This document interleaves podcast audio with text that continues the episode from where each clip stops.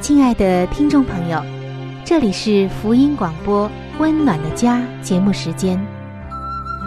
家是沙漠里的绿洲，是生活中的避风港。家是人生的驿站，家也是每个家庭成员的心理诊所。听众朋友，您拥有一个温暖的家吗？放眼当今的家庭。充满着各样的困惑、失落和矛盾。青少年的吸毒和不道德的行为，让人觉得十分的惊奇。离婚和家庭暴力的行为也已经十分的普遍。单亲家庭的数量也在与日俱增。这种种的问题，不禁使人在怀疑：家庭生活是否还能够继续下去呢？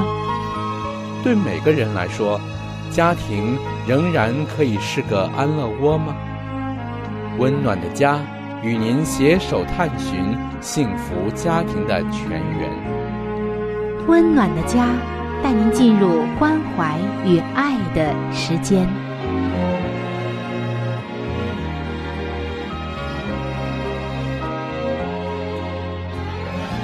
各位亲爱的听众朋友，欢迎来到。希望福音电台为您带来的福音节目《温暖的家》，我是主持人春雨。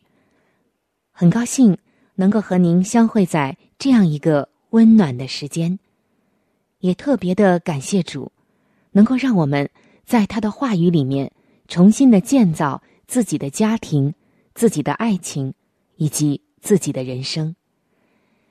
亲爱的听众朋友，在上一期的节目中。我们开始来关怀男性的话题，因为，在温暖的家当中，似乎亲子节目、婚姻节目占据了大多数。其实，男人同样需要关怀，而男人遇到的问题、身上需要解决的方法、男人在家庭中的影响力，其实，在古老的圣经当中。上帝早就已经告诉我们了。在上期的节目中，我们分享的内容是：温柔的男人更有力量。我相信听过的朋友都会认可这句话：“温柔的舌头能折断骨头。”这是圣经当中的一段话，而这里所说的温柔，绝对不是懦弱、逆来顺受、盲从或者没有原则。而是对亲人、对家人、对邻舍的柔和谦卑。遇到很多的问题，不是以恶报恶，反而是以柔克刚。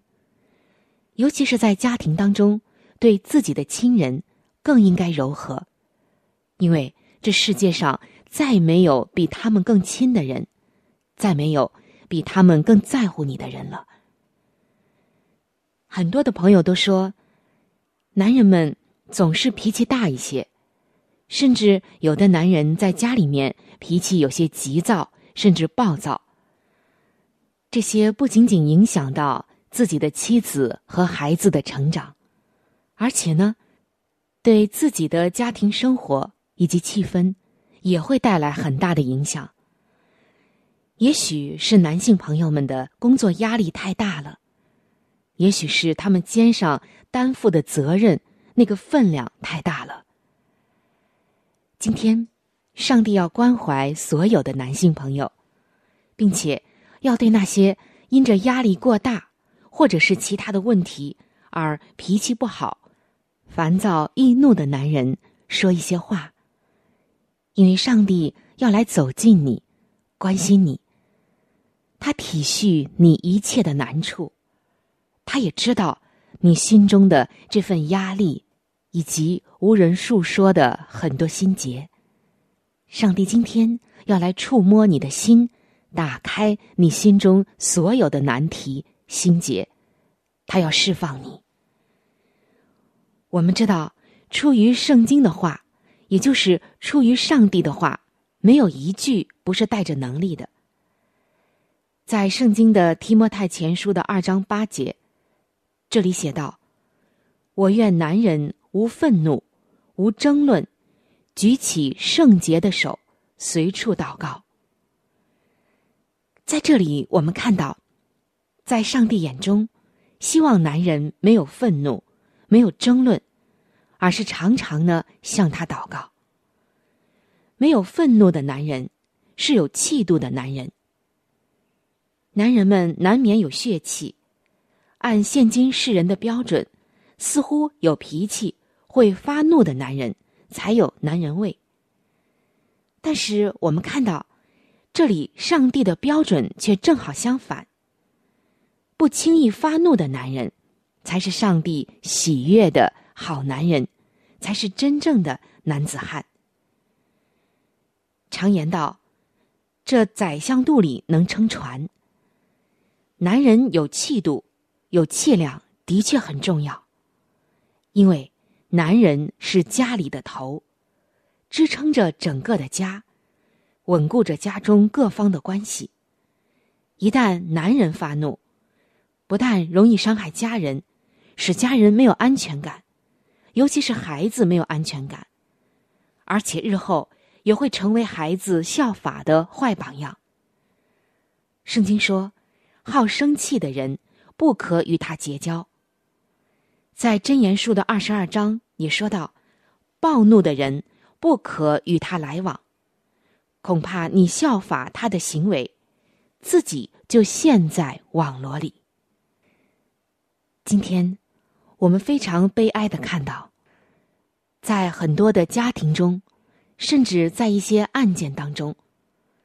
在父亲的拳头之下长大的儿子，最终往往也成为了施暴者。这样的家庭受了暴力的咒诅，一代代的把咒诅传下去。各位弟兄们，也许此刻正在收听节目的你会说：“我就是在这样的家庭长大的，所以这一点。”也对我带来了很大的影响。毕竟从童年的时候就是这样。现如今，我的脾气、我的性格也是这样的暴躁易怒。但是，亲爱的弟兄们啊，我们想想，一个信靠主的男人，即使你来自这样的家庭，但是你是可以靠着上帝给你的力量控制怒气。把咒诅变为祝福的，因为当你接受了耶稣基督做你个人救主的时候，影响你的将不再是过去，不再是环境，不再是遗传，不再是家人，而是上帝的影响力，是耶稣的话语，他的话语能够改变你的生命。有人说：“我就这脾气。”其他方面还是很不错的，人无完人嘛，男人发点脾气算不了什么。当你这样的时候，就给自己常发脾气找到了一个合理的借口。但是上帝的要求却更高，在他的标准下，发怒就是缺乏爱心的表现，因为。当我们发怒的时候，就不会顾及别人的感受，只顾自己的痛快。在《圣经·哥林多前书》的十三章“爱的真谛”当中，他诠释了什么是真正的爱。其中特别提到，不轻易发怒。那这个时候，可能又有人要问了：那我连表达生气的权利都没有吗？不是的，圣经告诉我们说：“生气却不要犯罪，不可含怒到日落，也不可给魔鬼留地步。”这就是说，上帝给了我们人类感受七情六欲的能力，我们可以生气，这不算为罪。关键就在于，生气之后不可以犯罪。也就是不要发怒，不含怒到日落，否则罪就伏在门前。人一失控，就给魔鬼留了地步。那时所做的决定，一定是出于血气和撒旦的。有一次，有一位弟兄很坚决的告诉牧师说：“我祷告清楚了，我要跟他离婚。”这位牧师说：“你可要考虑清楚啊，这真是主耶稣的意思吗？”我认为不是，因为。除了圣经的指示，还有就是，你看看，你说这狠话的时候，脸发僵，充满了怒气，说明这决定不是来自于圣灵。亲爱的听众朋友，无争论的男人，无愤怒的男人，是有深度的男人。越是爱争论的人，越是缺少深度；越有深度的人。才越有涵养。这就好像那些很饱满的麦穗，总是低着头；而那些籽粒不饱满的麦穗，他们的头总是扬得很高。在中国的餐馆里，你常常能够看到一桌男人一边喝酒，一边高谈阔论国家大事，谈论公司的事。谈论自己的事业、商业业务、合作伙伴等等，好像那些优秀的人办不到的事情，不知道怎么办的事情，他们似乎都知道。美国著名的教育家卡耐基曾经说过：“爱争论的人，输了就是输了，赢了也是输了，因为。”当你不遗余力的把对方辩驳的体无完肤时，不但伤害了对方的自尊，也失去了对方的爱。那听到这儿，你可能会说：“但我说的都是实话呀。”可你要知道，很多时候没有爱心的实话就会伤害人。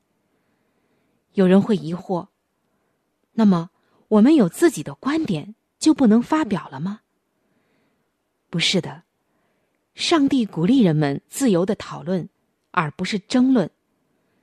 讨论是双方平等的、心平气和的陈述自己的观点，交流彼此的想法和思想，但是依然尊重对方。而争论，却是以咄咄逼人的气势以及语言强调“我对你错”。因此，是一种不良的习惯，是上帝不喜悦的。圣经说：“知识是叫人自高自大，唯有爱心能造就人。”如果有人以为自己知道什么，按他所当知道的，他仍是不知道。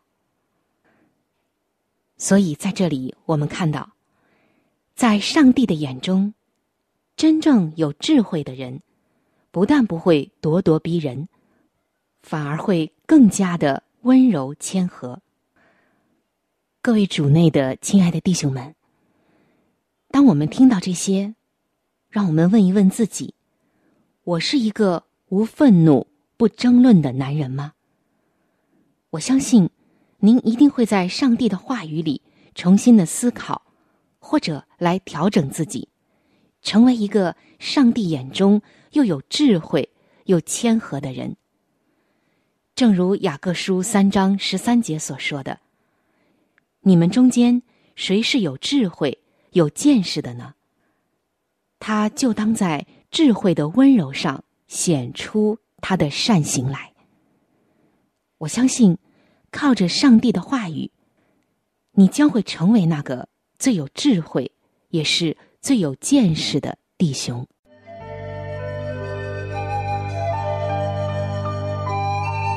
好书分享时间。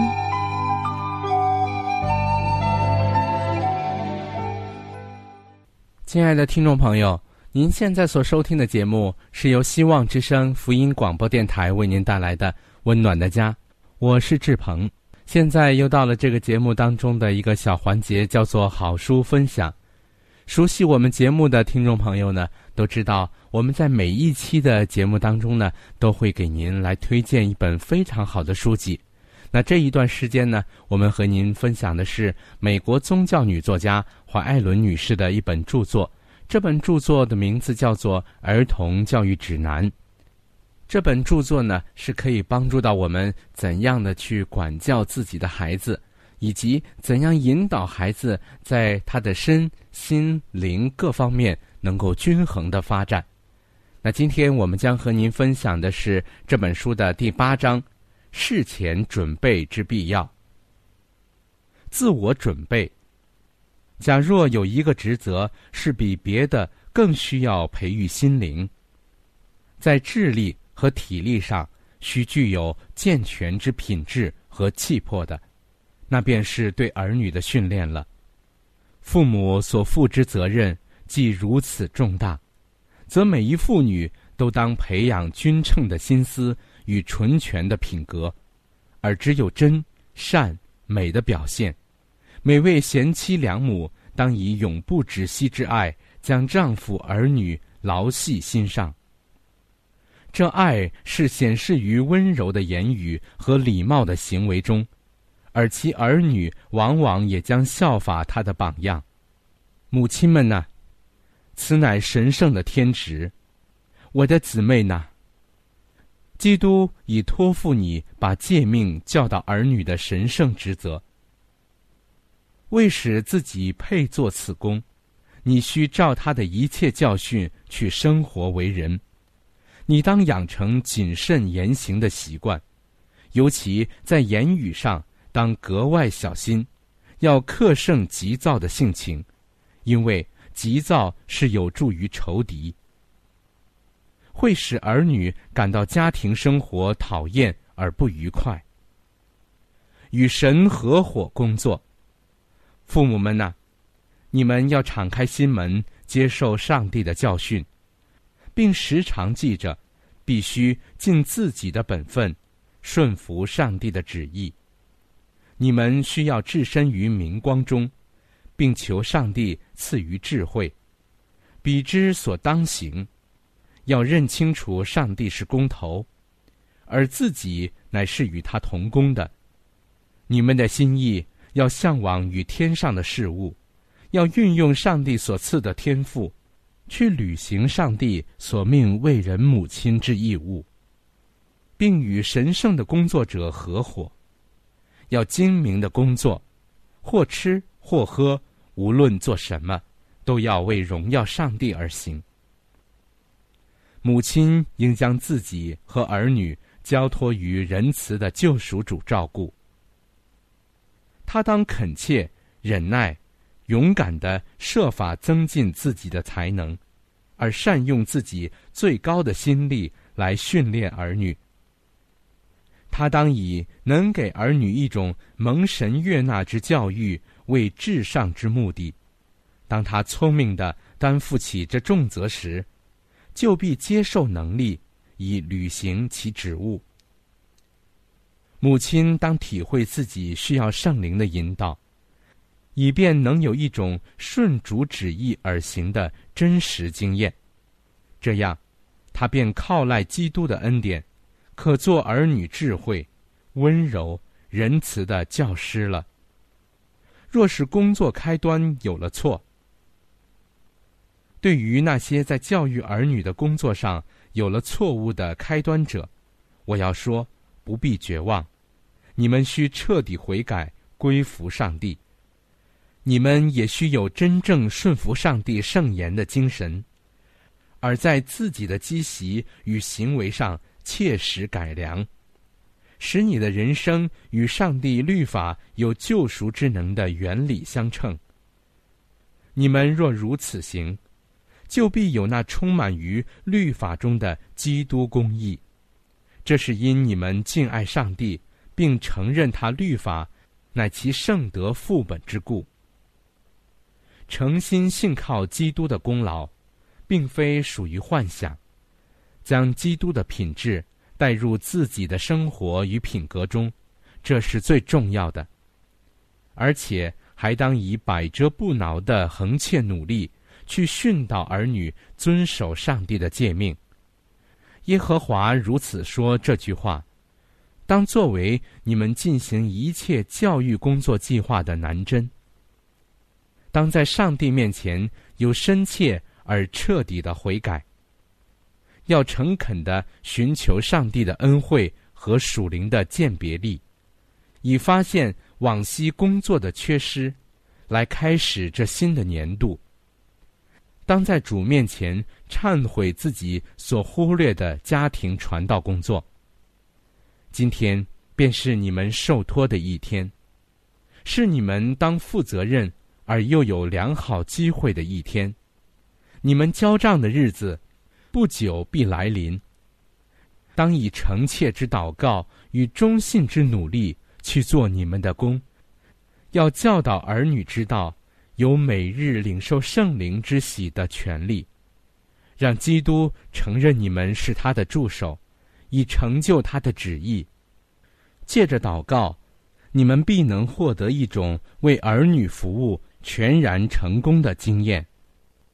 好了，亲爱的听众朋友，亲爱的弟兄姐妹，好书分享这个环节呢，我们今天就和您暂时的分享到这里。那如果您对这本书籍非常的感兴趣，希望得到这本书籍的话呢，请您来信告诉我们，我们会免费的将这本书送到您的手中的。来信请寄香港九龙中央邮政局信箱七一零三零号，香港九龙中央邮政局信箱七一零三零号，你写春雨收就可以了。如果你给我们发电子邮件也是可以的，这样更快捷一些。我们的电邮地址是 c h u n y u 小老鼠 v o h c 点 c n。我们的电邮地址是 c h u n y u 小老鼠 v o h c 点 c n。好了，亲爱的听众朋友，我们期待着您的来信。下面呢，我们将时间继续交给春雨姐妹。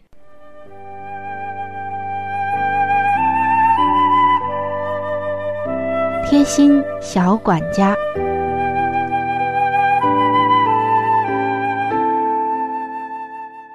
各位亲爱的听众朋友，欢迎来到贴心小管家的时间，我是主持人春雨。今天呢。我们要来聊一聊和家居生活有关的一件事儿。很多的朋友说，这居家过日子啊，这些凌乱细小的杂物总是很多。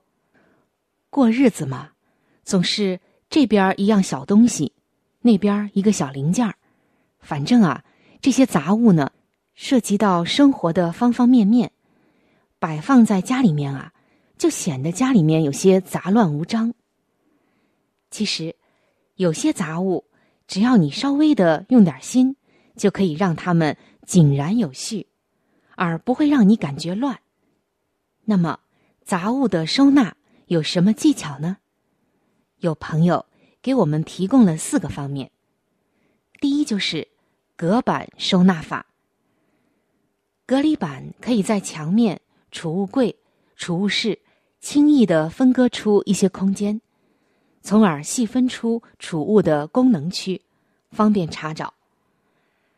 第二个方面就是挂吊收纳法，就是要挂起来，在衣柜和储物室，用不同尺寸、柔软的塑胶袋套进衣架，悬挂在衣物的挂杆上。排列的时候，最好以不同的色系来区分。便于你穿衣的时候来搭配。那第三个方法就是储物箱收纳法。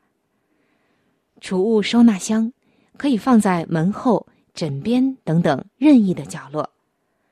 这些大小不一的储物箱，能为不同形状的物品找到栖身之地。第四个方法就是折叠收纳法。折叠式的尼龙棚架。可以用来摆放宽松的上衣或者毛衣之类的东西，也可以起到装饰的作用。听众朋友，相信以上的这几种方法，总有一款适合您。家里的杂物现在有办法摆放了，赶快试试吧，效果一定令您满意。今天的贴心小管家就和您分享到这儿。